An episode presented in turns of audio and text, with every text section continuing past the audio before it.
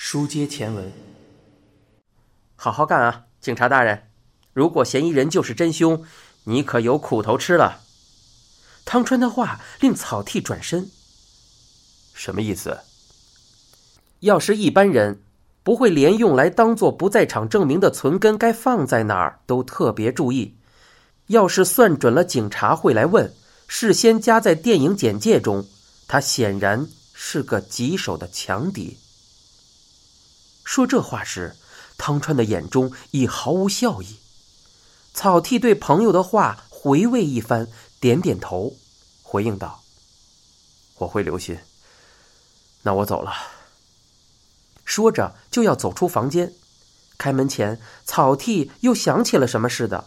再次转身说道：“啊，嫌疑人的隔壁住着你学长。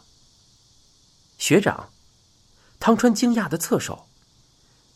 是个高中数学老师，姓什么石神，也是帝都毕业的，应该是理学院的。石神。汤川喃喃复诵一遍，镜片后的眼睛倏然睁大。是达摩食神。达摩，你等一下。汤川说着就进去了。草剃和暗谷不禁面面相觑。汤川立刻又回来，手上拿着黑色封皮的档案夹，在草剃面前打开，问道：“是不是这个人？”那一页排列着许多照片，都是学生模样的年轻人。页面上方印着“第三十八届硕士课程毕业生”。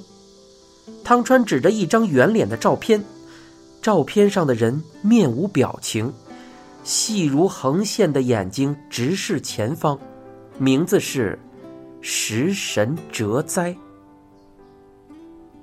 暗谷说：“就是他，虽然照片上年轻很多，但绝对不会错。”草剃用手遮住照片中的额头，点头同意：“没错，现在头发少了许多。”我一时没认出来，就是那个老师，是你学长。食神不是学长，他与我同届，理科生从大三开始才分专业，我选择了物理，他选了数学。汤川合上了档案夹。草剃说：“这么说，那个老头也和我同届。”汤川咧嘴一笑，旋即露出意外的表情。老师，你刚才说？他是高中老师。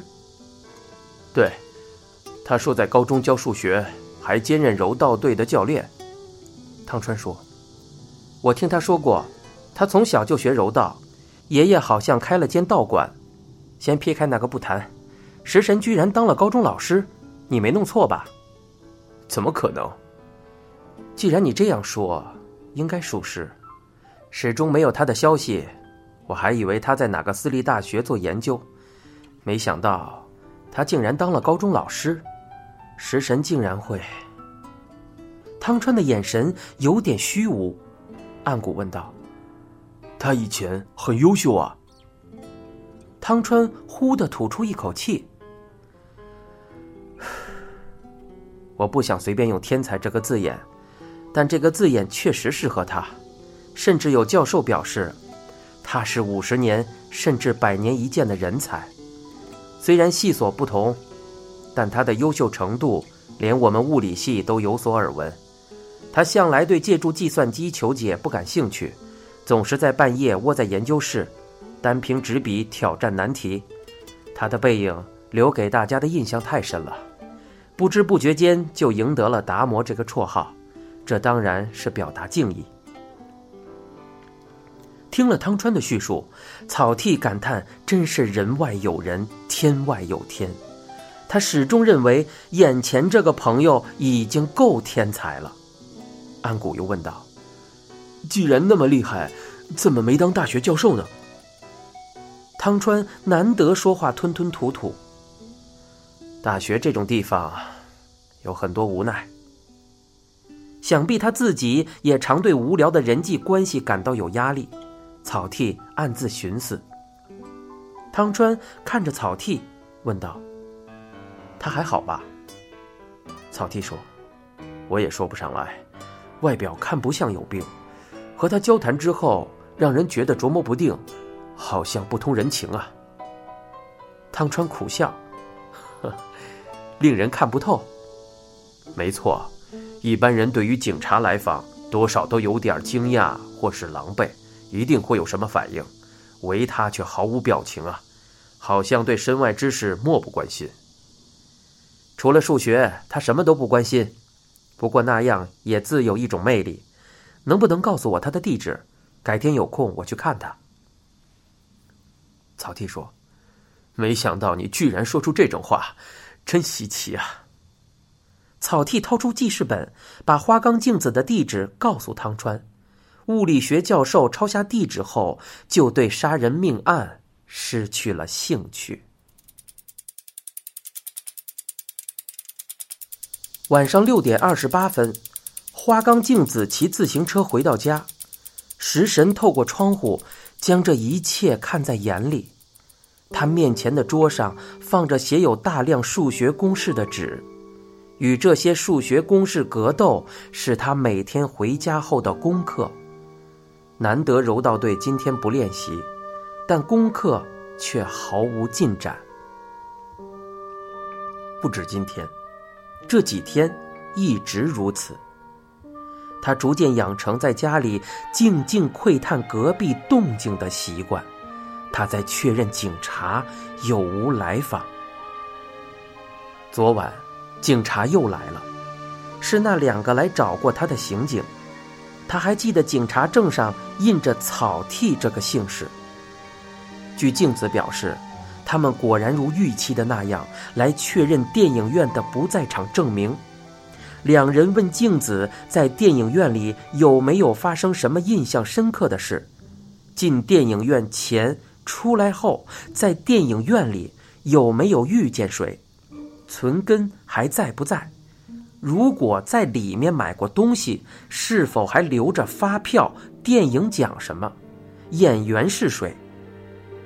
至于 KTV 的事，则完全没有问题，可见已经查证过那部分。他们当然查得到，食神乃是故意挑选那里。按照食神的指示，镜子将存根和买电影票简介的票据都给警察看了，除了电影节，其他问题一概声称想不起来，完全按照食神事先的叮嘱行事。静子表示，警察后来就这么走了，但食神相信他们不会轻易放弃。来查证电影院的不在场证明，或许可以解释为，警方发现了足以怀疑花冈镜子的线索。那是什么样的线索呢？食神起身，拿起外套，带上电话卡、钱夹和钥匙，走出了门。正要下楼，下面传来脚步声。他放慢步子，微微低头。上来的是镜子，他并没有一下子看出站在眼前的是食神，直到快要错身而过时，才赫然停下脚步。一直低着头的食神感到，他想说什么。镜子没有出声，食神就开口了：“晚上好。”他尽量保持和面对别人时一样的口吻与低沉声音，而且绝没让两人的视线对上，步伐也丝毫未变，默默走下楼梯。说不定警察正在某处监视，就算碰到了，请务必表现的只是邻里关系。这也是食神给镜子的叮嘱之一。镜子似乎想起了什么，小声问好。上楼了。你正在收听的是一辆松鼠播讲的《嫌疑人 X 的现身》，欲知详情，请听下回。